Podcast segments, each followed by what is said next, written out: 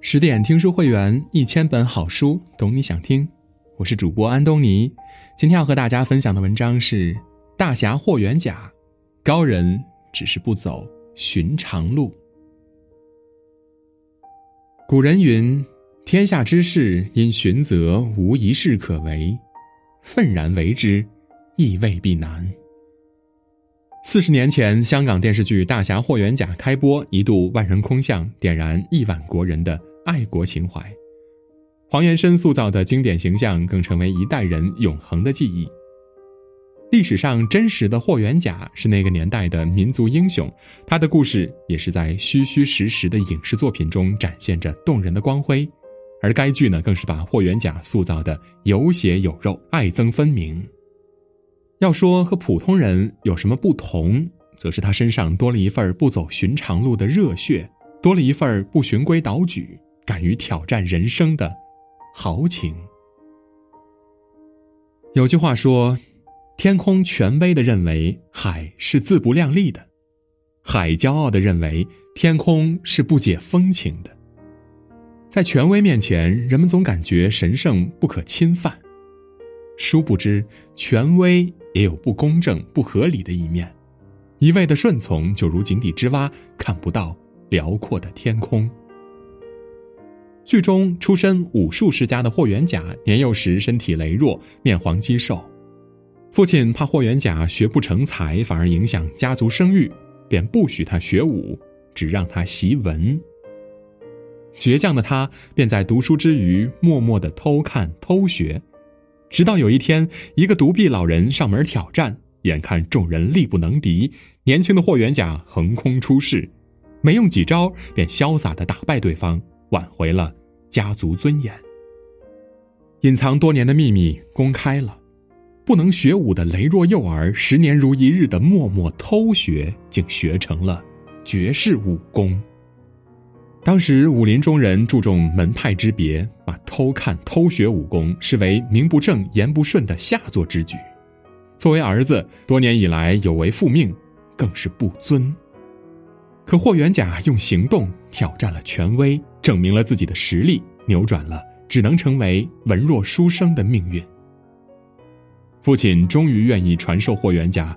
正宗的独家拳法，他欣慰地看到武术世家后继有人能光宗耀祖，发扬光大。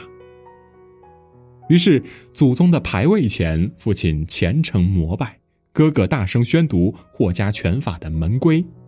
当念到“传内不传外，传儿不传女”这一句时，跪倒在地的霍元甲按捺不住内心的翻江倒海，倔强地站起来说。我不愿成为霍家弟子。所有的人都听呆了，在当时社会，这是和父亲作对，是和宗族作对，是大逆不道，是不忠不孝。父亲不理解他这样的叛逆和无情。你偷学模仿霍家的武功，自然是霍家拳了，当然要拜我为师。霍元甲振振有词：“张三丰以前模仿松鹤练拳，难道？”他也要以仙鹤为师。见儿子如此不知好歹，父亲震怒了，以断绝父子关系相要挟。霍元甲却还是没有让步，誓不拜师。老父亲气得捶胸顿足，愧疚难当。母亲私下拉住霍元甲，愠怒的问：“你就不能一时依了你父亲又如何？”霍元甲坦然的说。如果只局限于自家子弟学武，那如何能真正长久的把武术发扬光大？而且，这么多年来，我已经把拳法大加创新，不想只是单调的重复霍家风格，我又怎能一时欺骗父亲呢？对于武林中一直推崇的门派之分，霍元甲更是声称自己是无门无派，因为在他心目中。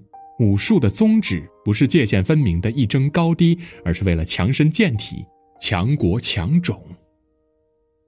也正因为这样的挑战和坚持，才有了以后霍元甲拳打西洋力士、脚踢东洋武师的震撼国人之举，才有了替中华民族一雪东亚病夫之耻，在国人心中那永恒定格的光辉时刻。有句格言说：“一个人若无超越环境之想，就做不出什么大事。”霍元甲踏出这艰难的一步，走上正确的武术之路。弗洛伊德说：“人的内心既求生，也求死。人性复杂，人性中对待生死的态度，更是时刻昭示着人心。有人选择生死有命，逆来顺受；有人坚持睚眦必报，恩怨分明。”剧中陈真的师傅曾和霍元甲比武受伤。不久便溘然离世了，陈真对此耿耿于怀，把霍元甲视为仇人，几次三番对其施以陷害，加以毒手。还记得那惊心动魄的场景吗？霍元甲和陈真乘船遇到风暴，惊险中，陈真故意把霍元甲推到海水里，去拿起竹竿，佯装着去救霍元甲。画面中报仇心切的陈真，一次次的把竹竿硬生生的对准霍元甲的身体，死命的往下捅，嘴里却说：“师傅，你太重了，我拉不上你呀。”然而每一次的陷害，霍元甲都选择了原谅。也正因为他的一次次宽容忍让，让陈真一次次重施故技，誓要把霍元甲置之死地。最后一次，陈真的报仇计划仍没有得逞，他无奈又失望的把复仇之手放入正燃烧的篝火中灼烧。霍元甲不忍的拉出他的手，恳切的说：“比武之中难免受伤，而冤冤相报又何时了呢？你就算杀了我，那我的徒弟又如何放得过你呢？”同时，他义正言辞的指出：“你师傅的死。”并非真正因外力所伤，而是他心中太过不甘、悲愤而死。面对恩怨是非，一个陷入人性中报仇雪恨的无尽深渊，无法自拔，生不如死；一个是宽容以待，看清爱恨情仇的恶性循环，而清醒走出；一个是只看见外在的生死得失，一个是深究内心心魔缠绕的根本。老子说：“胜人者有力，自胜者强。”正因这份对人性的透彻认知、对恩怨的了悟、对生命的珍视，霍元甲最终感化了陈真，陈真也成为其最虔诚的弟子。知乎上有这样的提问：“当伴侣之间不爱了，要不要离婚呢？”其中一个特别的回答是。现实中又有多少人明明深爱却并没有走到一起呢？的确，真正的相爱并不是婚姻、世俗这样的外在条件就可以束缚和隔离的。剧中霍元甲和赵倩楠之间原本青梅竹马，却因封建世俗下父母的安排，霍元甲早早的有了婚配。这样的遭遇，按理来说可以有两个结局。要不就是劳燕分飞，彼此再无瓜葛，毕竟有缘无分，没必要再有牵扯，付出也没有结果。而另一个结局呢，可以是霍元甲纳赵倩楠为妾，毕竟，在当时的晚清社会，男人三妻四妾也是常情。然而两个人却似乎同时对抗着这样俗世中的安排。霍元甲尊重自己的婚姻，而赵倩楠也不愿意。违背内心，他们发乎情，止于礼，没有彻底的放弃这段珍贵的情谊，更在风雨飘摇中永远支持着对方。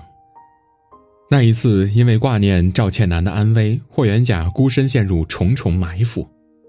俄国人为了荼毒中国这个民族英雄，在霍元甲必经之路上设置了一排排一人高的夹棍。打遍天下无敌手的霍元甲，一时被数十个奸人团团围住，如龙入浅滩，惨遭逮捕。在俄国人私设的地牢里，他含冤受辱，被阴险地注射了鸦片之毒，一代英雄就此染上了毒瘾。而得知消息的赵倩楠不顾性命的安危，加入到营救的队伍。爱一个人不一定非要得到。爱情也并不只是你侬我侬、天荒地老。如果命运安排不能牵手，那么就成为患难与共的死党。两人之间的生死相助，让霍元甲的原配夫人元英也深深感动。正如他对赵倩南所说的：“元甲是个好丈夫，你们也是真正的好朋友。”他从感动到接纳，一心一意希望能成全二人。在那样的一个封建礼教的年代，多少原本相爱的年轻人被生生拆散，被恶意的摧残，又有多少人的爱情，在这样吃人的世俗中放弃了真情，选择了屈从？而霍元甲和赵倩楠这样一对儿本就能成为眷属的有情人。矢志不渝，历经劫难，终于得到真正的成全。听过一句话：“长大了也成熟了，成熟后也世俗了。”社会催着你我往前，在时代的裹挟下，我们匆匆上路赶路。然而，不知什么时候，早已失去了自己，也忘却了初衷。大部分人生而平凡。有时候，命运似乎偏偏让我们为难。然而，我们却总可以勇敢的踏出一步，做出自己的选择。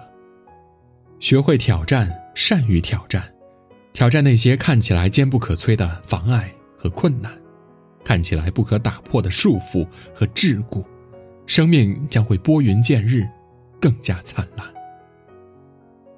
正如卡耐基所说的：“要冒一次险。”整个生命，就是一场冒险。雨果也说：“所谓活着的人，就是不断挑战的人，不断攀登命运险峰的人。”愿你我面对人间种种，迎接一次次的挑战，活出一份不凡，成为自己的英雄。更多美文，请继续关注十点读书。也欢迎把我们推荐给你的朋友和家人，一起在阅读里成为更好的自己。我是安东尼，我们明天再见。